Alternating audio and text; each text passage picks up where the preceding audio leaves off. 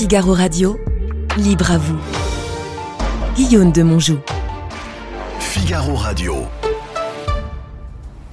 Je crois que tout est toujours en question, que tout est toujours à sauver, que rien n'est définitivement acquis et qu'il n'y aura jamais de repos sur la terre pour les hommes de bonne volonté. Et c'est signé évidemment Raymond Aron. C'est très juste, enfin, c'est-à-dire que tout est juste dans cette phrase et tout est chaos et tout est, euh, et tout est vérité et justesse. Tout est toujours en question parce que l'essentiel de la vie, c'est de chercher à poser des questions, s'intéresser aux autres, euh, de s'ouvrir l'esprit et de ne jamais euh, s'ancrer dans la certitude d'une réponse qui de toute façon ne sera certaine qu'un temps donné. Je crois aussi que tout est toujours à sauver, l'actualité ne cesse de nous le montrer. Euh, c'est une phrase qui pour moi fait écho avec une autre phrase qui, dit que les forces du mal avancent quand les forces du bien restent immobiles. Et rien n'est définitivement acquis et ni la liberté ni la démocratie. Et il me semble qu'un des grands manquements euh, des deux générations qui ont succédé à la précédente guerre est d'avoir oublié euh, d'informer euh, la jeunesse de cette, de cette chose qui est, qui est, plus qu'une certitude. La liberté n'est pas acquise et la démocratie non plus. Et, et, il ne faut cesser de les défendre avec une vigilance de chaque jour et qu'il n'y aura jamais de repos sur la terre pour les hommes de bonne volonté, eh bien oui, bien sûr, évidemment. Euh, et là encore une fois, euh, dans une époque qui est caractérisée par, euh, je dirais, toute la, toute la vilainie et le poison des réseaux sociaux, qui, qui dont le nom est en, soi un oxymore,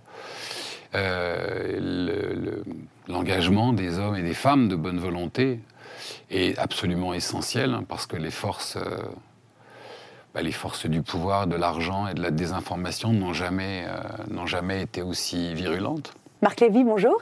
Bonjour. Merci d'avoir accepté notre invitation sur le Figaro Live. Votre vie est un texte à trous. Vous êtes né à, vous êtes né à Boulogne-Billancourt il y a 62 ans. Vous avez grandi en région parisienne, mais aussi sur la Riviera dans les années 70. Euh, votre père, Raymond Lévy, euh, s'est engagé à 18 ans comme résistant dans la région toulousaine. Il s'est évadé avec son frère euh, de façon rocambolesque en 44 dans le train, du train qui les conduisait vers Dachau. Il a démonté le plancher du wagon. Tout ça, vous le racontez dans un de, dans un de vos livres qui s'appelle Les enfants de la liberté, mhm. publié en 2007. Et vous aussi, à 18 ans, vous vous engagez, Marc Lévy, euh, secouriste à la Croix-Rouge, euh, secouriste routier.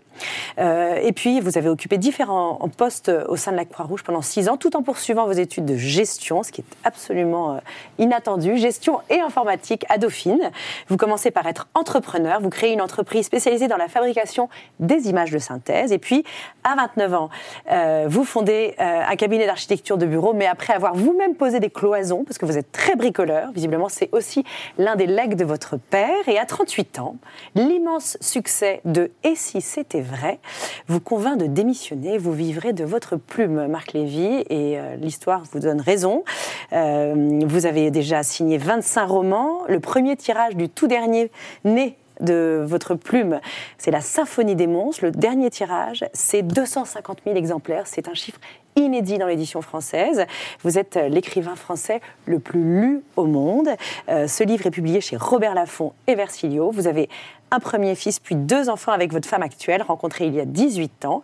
Et vous résidez à New York. Nous allons parler de tout ça. Est-ce que j'ai fait des erreurs? Une petite. Ah, laquelle? En fait, c'est pas le succès de mon premier roman qui a fait que j'ai arrêté, parce que j'ai arrêté huit jours après sa sortie. Alors? Non, c'est. Euh, en fait, c'est la pudeur. C'est-à-dire que j'avais été invité euh, le vendredi euh, dans l'émission de Bernard Pivot à Bouillon de Culture. Et quand je suis arrivé le lundi au bureau, j'ai pris l'ascenseur avec deux contremaîtres qui travaillaient dans, avec moi, où je travaillais avec eux. Et il y en a un des deux qui m'a dit Ah, ben, on vous a vu chez Monsieur Pivot vendredi, on va acheter votre livre, on va le lire. Et là, c'est là que j'ai percuté ce que j'avais fait. C'est-à-dire que je l'ai regardé assez terrifié. J'ai dit Mais comment ça, vous allez me lire? Il m'a dit Bah oui, on, va vous lire. Et je vous assure que ça s'est passé comme ça. J'ai eu un espèce de blanc et je me suis dit Mais je c'est pas possible, je vais perdre toute crédibilité. Et je suis rentré dans le bureau de mes deux associés et je leur ai dit, il faut que je m'en aille. Parce que les deux mondes ne pouvaient pas se tenir ensemble. non, c'est parce qu'en fait les... ça vous révélait trop, ça vous dévoilait trop. Oui, c'est le... J'ai toujours été vraiment très très pudique hein, et et l'écriture, euh, enfin, on s'en rend pas compte. L'écriture, c'est un, moyen de parler, euh, enfin un moyen de, mettre sur le papier ce qu'on n'arrive pas à dire à haute voix. Et euh, mais je crois que je enfin, on s'en rend pas compte pendant qu'on le fait. Et donc là, c'était la première fois que quelqu'un me disait, je vais vous lire. Et c'est là que j'ai j'avais pas du tout réalisé avant. C'était totalement. Combien ça euh, vous démasquait? Combien ça vous dépouillait un peu de vos. Oui. Et euh, mais quand j'ai, par exemple, que c'est des choses assez inconstantes. Quand j'ai écrit Le voleur d'ombre, euh, bon, le personnage au début du roman, est dans, on, est dans, on le suit dans sa vie de petit garçon, et il est très amoureux d'une fille qui s'appelle Elisabeth qui ne le calcule pas une seconde, et il écrit, il dit, il, il dit Elisabeth, Enfin, c'était, c'était ni la plus belle fille du lycée, ni la plus intelligente. Il le dit évidemment, revanchard. Et, euh, le bouquin paraît. Et puis trois semaines après que la parution du bouquin. Quelqu'un s'est reconnu. Je reçois un message euh, via euh, un réseau social. Et, le message, c'était Cher Marc, je ne pensais pas qu'on pouvait être rancunier aussi longtemps. Signé Elisabeth. Et d'ailleurs, on s'était perdu de vue, on s'est revu après. Mais ce que je veux dire, c'est que pendant, je ne me suis pas du tout rendu compte qu'en écrivant ce roman, que j'avais gardé tous les prénoms et tous les noms. De la réalité? Oui, de mon enfance. Mais vous vous dites que vous êtes pudique, mais je vais un peu peut-être euh, titiller cette part de vous, parce que je vais vous poser quelques questions. C'est l'exercice du questionnaire. Vous êtes ah prêt Mais oui. Quel regard, Marc Lévy, portez-vous sur l'enfant que vous avez été? Euh, Assez complice, parce qu'il m'a jamais quitté. Euh, et je crois que vous savez, au fur et à mesure que les années passent, on se regarde dans, on se regarde dans la glace et, euh, et on ne se voit pas soi-même parce que, parce que si le corps vieillit, euh, euh, mais, mais pas forcément enfin, ce qui est à l'intérieur. Et, et finalement, je, je crois qu'il y a 70% de ce que j'étais enfant, je le suis encore. Et pas parce que je le cultive, parce qu'évidemment, mm. quand on est papa euh, et quand on avance dans la vie, on a des responsabilités, mais dans la façon de voir la vie et de voir le monde. Et c'est quelque chose qui a été. Euh, vous voyez, moi, je, suis athée, mais je respecte profondément la foi. Euh, je respecte la croyance. et j'ai toujours respecté toutes les différences. Et moi, ma différence à moi, c'est d'avoir eu toujours foi dans les vertus de l'enfance. Je pense que l'essentiel de nos vies, et dans l'enfance et que euh, devenir adulte, c'est trop souvent euh, pervertir ces vérités d'enfance parce que euh, on, croit que d'avoir un idéal ou, de, vouloir à tout prix défendre des valeurs, de, porter, d'avoir froid en l'optimisme, parce que parce qu'on on, a trop longtemps laissé faire, enfin on a trop longtemps le, voulu faire croire que le cynisme était synonyme d'intelligence, alors que pour moi, la, plupart du temps, il est synonyme de manque de courage, le cynisme. C'est l'opposé du courage, le cynisme. Mais comme le, fatalisme, vous voyez Quand j'étais enfant, je... je... Bon, j'étais pas très gâté parce que je zozotais, je louchais. Euh, ce qui était beaucoup quand même, vous voyez, euh, à la fois les deux, d'avoir les deux yeux ici. J'avais vraiment les deux yeux ici et je zozotais euh, terriblement. J'ai réussi à réparer le truc après. Mais, mais je sais que par exemple, je, enfant, j'étais trop pudique pour tenir un journal intime. Et donc j'écrivais des histoires avec des personnages et je mettais tout ce que j'aurais pu confier. à un journal, ce qu'on confie à un journal intime quand on est enfant, moi je le mettais dans la dans la peau de mes personnages. Et... C'est comme si vous écriviez. Euh, c'était pas un journal intime, mais c'était voilà, détourné par. C'est fou, parce que j'en ai retrouvé un. J'avais oublié ça en fait. Et j'en ai retrouvé un il n'y a pas longtemps, euh, en rangeant des affaires de mes parents. Euh, et j'ai retrouvé un de ces cahiers et je me rends compte euh, à quel point en fait je, dissimulais une forme de, de journal mais euh, que je, je, je, sous la forme euh, d'une fiction. Justement, cette pudeur, est-ce qu'elle vient d'une attitude de votre père par rapport à, ce qu'il a vécu dans cette seconde guerre oui, mondiale. Oui, de l'éducation. Mais est-ce qu'il était silencieux? C'était un homme qui parlait de ce qu'il avait fait? Non, c'est il, il parlait jamais de lui, il parlait toujours des autres. Et même quand on l'interrogeait sur lui, il s'arrangeait pour parler des autres. Euh, ce qui d'ailleurs, en le comprenant, ce qui m'a donné la clé euh, pour pouvoir écrire Les Enfants de la Liberté.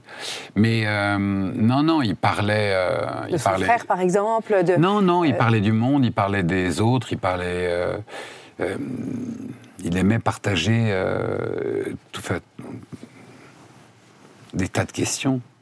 et essayer de trouver des réponses possibles ensemble. Il partageait des questionnements sur le monde, il partageait mais il n'était jamais dans l'affirmative et dans la certitude, alors qu'il était extrêmement cultivé et qu'il avait très souvent, sinon quasiment tout le temps, la bonne réponse. Mais il n'y enfin, avait pas d'imposition de cette bonne réponse. Il y avait toujours euh, ce, plaisir de finalement de la conversation. Parce et de chercher la vérité à, Oui, mais pas dans, un but. Euh, en fait, ce qui est, euh, si vous voulez, ce qui est, ce qui est passionnant dans une conversation, ça n'est pas d'avoir raison, c'est la conversation en elle-même. C'est que c'est un moment d'échange et de partage. Oui, aujourd'hui, vous vous installez à une terrasse de café et les gens sont dans leur smartphone, personne ne se regarde, même à table, les gens ne se regardent plus dans les restaurants. Je trouve ça consternant, dans les salles d'attente. Enfin, plus personne. Un silence de mort règne. Ah, euh, Un silence numérique. Non, mais c'est affreux ce que ces trucs nous ont.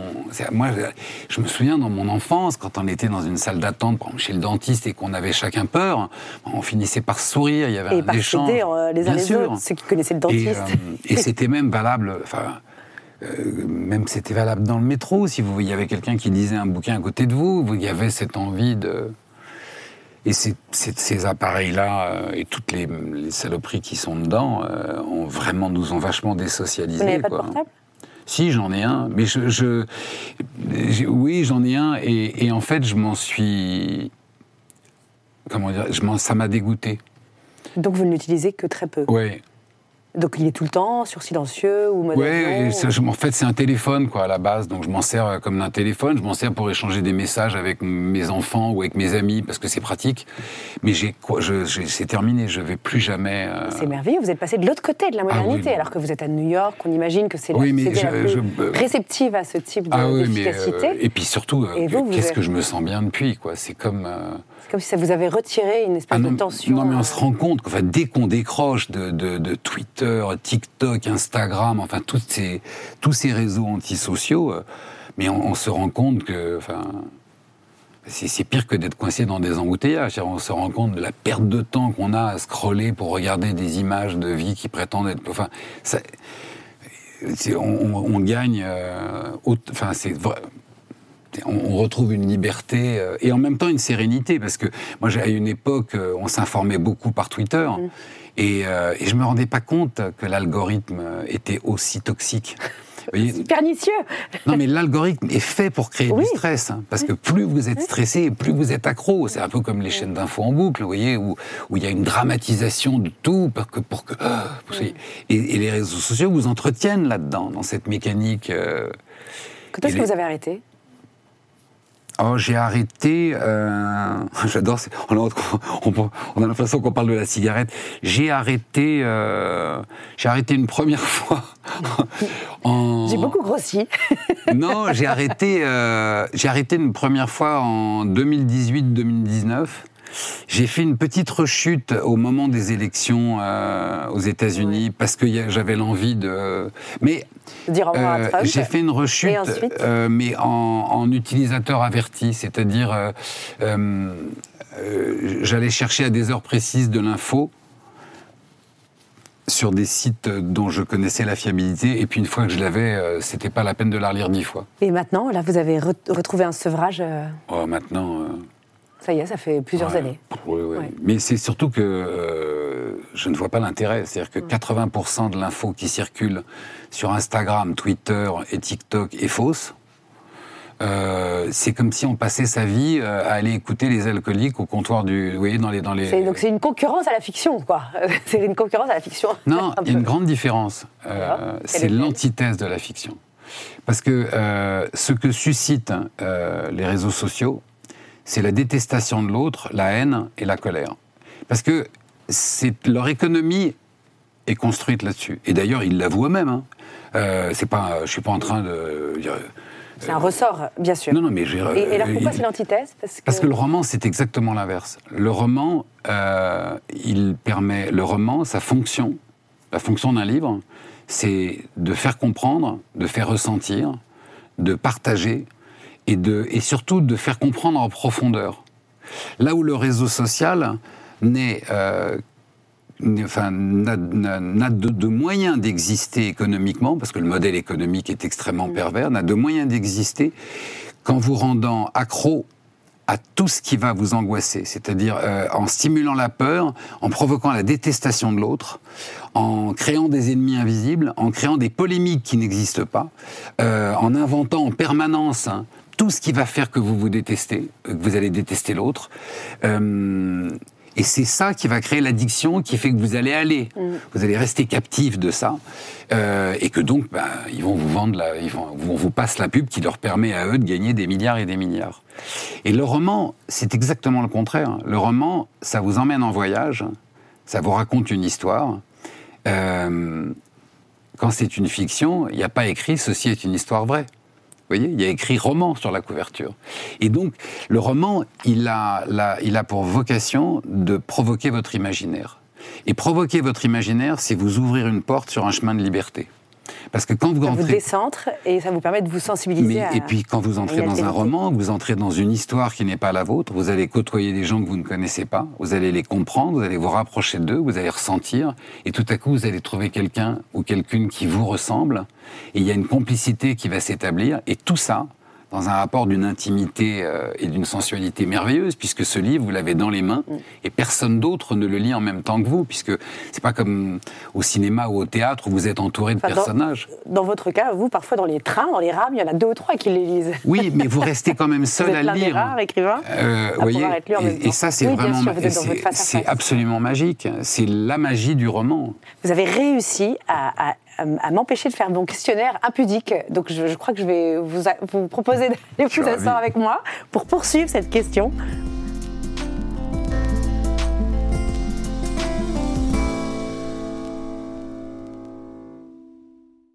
Marc Lévy. Oui. Vous avez dédié ce livre, La symphonie des monstres, qui paraît ces jours-ci euh, chez Robert Laffont et Versilio, à votre mère. On parle beaucoup de votre père, résistant, on vient d'en parler. On parle très peu de votre mère. Quel genre de femme était-elle? Magnifique. Magnifique. Euh, c'est une femme vraiment magnifique. C'est vrai qu'on parlait tout à l'heure du rapport à la pudeur. Je, je sais pas, c'est peut-être parce que c'est ma mère et que j'avais pas envie de la partager. Mais j'ai encore moins réussi à pas parler d'elle que je n'ai réussi à parler de mon père. Euh, Elle n'est pas un personnage récurrent de vos livres Ses traits de caractère, c'était quoi euh, Il y, a beaucoup de son caractère. Enfin, euh, son caractère existe dans, dans, dans bien de, mes personnages. Mais je, ce qui était le plus marquant, c'est le, plus, le plus merveilleux, c'est la façon dont mes parents sont aimés. Et alors avant ça, restons sur votre mère. Trois caractères, trois, trois, trois traits de caractère. Vous pouvez la décrire un peu ah, de maman Oui. Je vais vous pointer bah, un peu. Deux caractères, ça c'est clair. Femme de caractère. Ouais. Euh, du, extraordinairement généreuse. Euh, un péli, enfin, on, on l'appelait le pélican. Euh, elle était capable de, Se donner complètement. Ah non, mais elle était capable de vous faire croire qu'elle avait, qu'elle n'avait plus du tout faim pour vous donner ce qu'il y avait dans son assiette. Vous voyez, c'est, parce que euh, craignant que vous, vous ayez encore faim. C'est vraiment euh, une générosité incroyable. Et en même temps, euh, je crois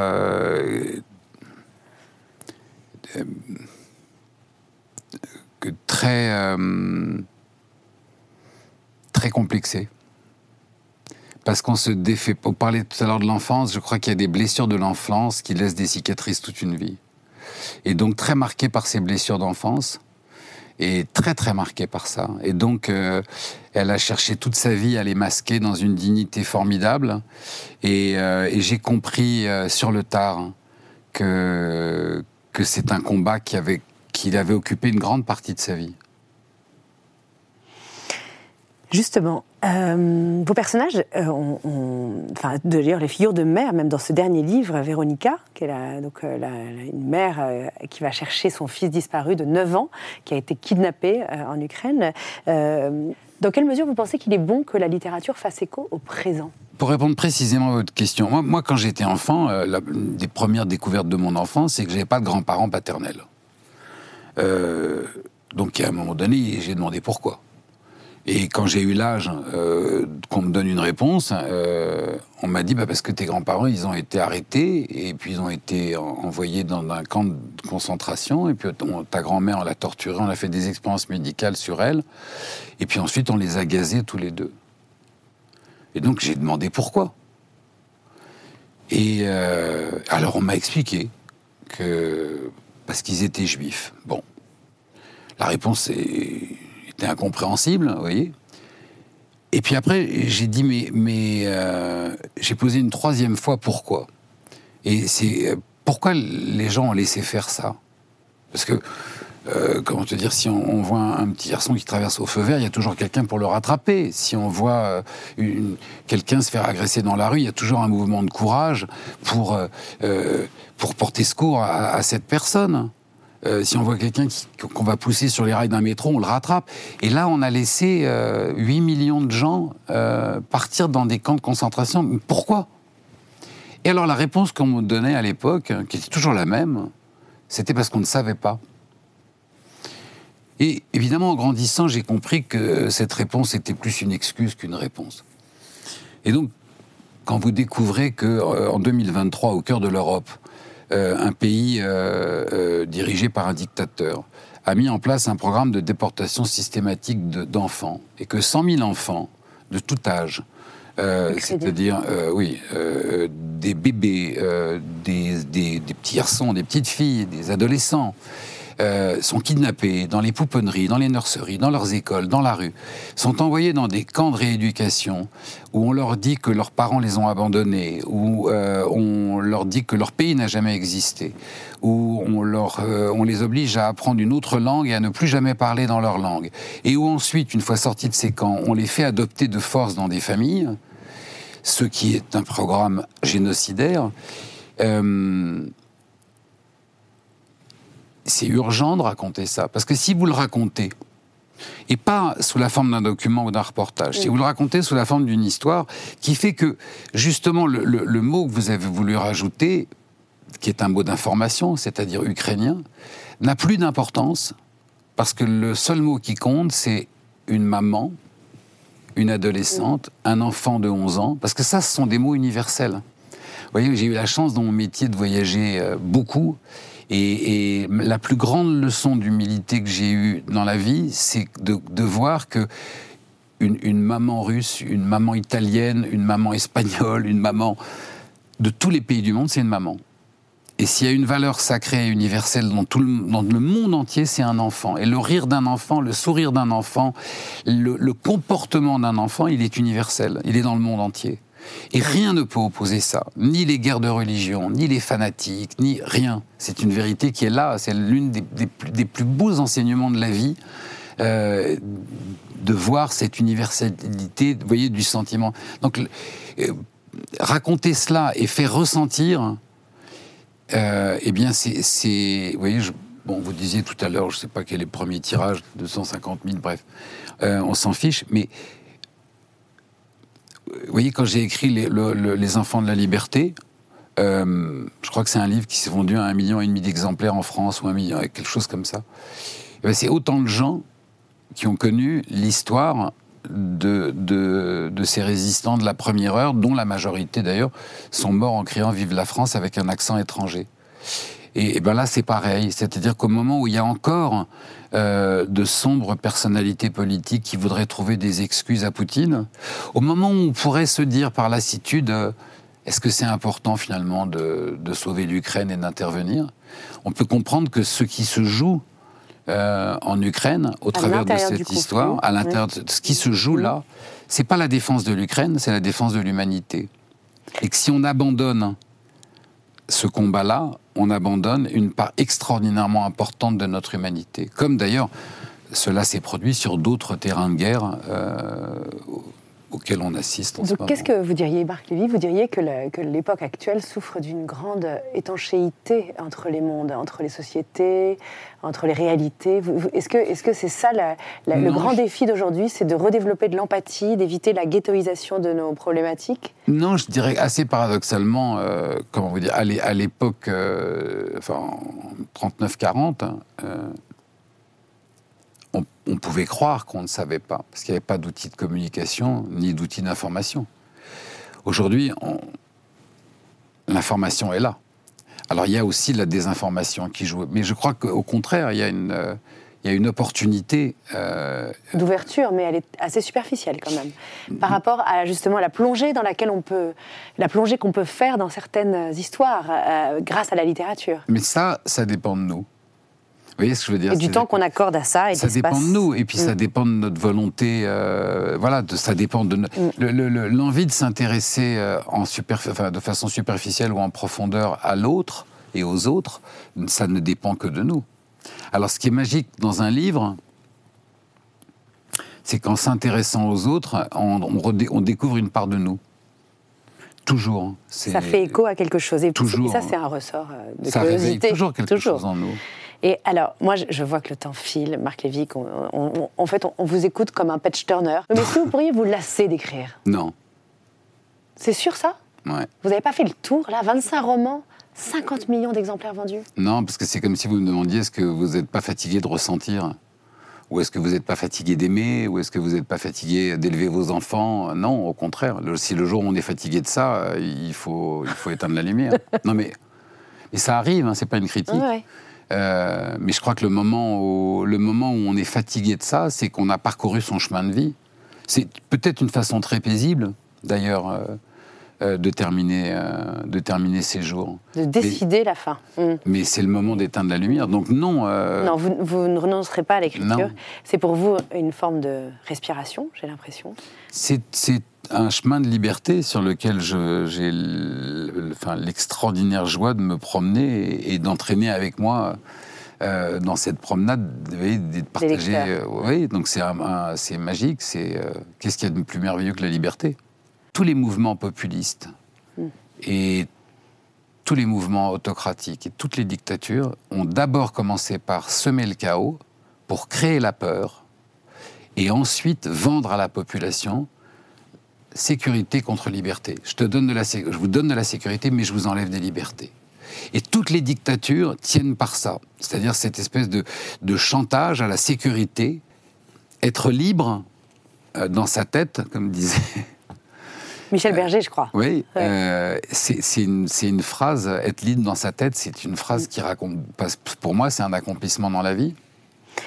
Marc Lévy, vous êtes, euh, comme vous avez publié un, voire deux livres par an, j'ai beaucoup de chance de vous réinviter dans mon émission Libre à vous. Donc j'aimerais bien que nous prolongions cette conversation une prochaine fois. Mais en attendant, je présente une dernière fois votre livre, La Symphonie des monstres, publié chez Robert Laffont et, et chez Versilio.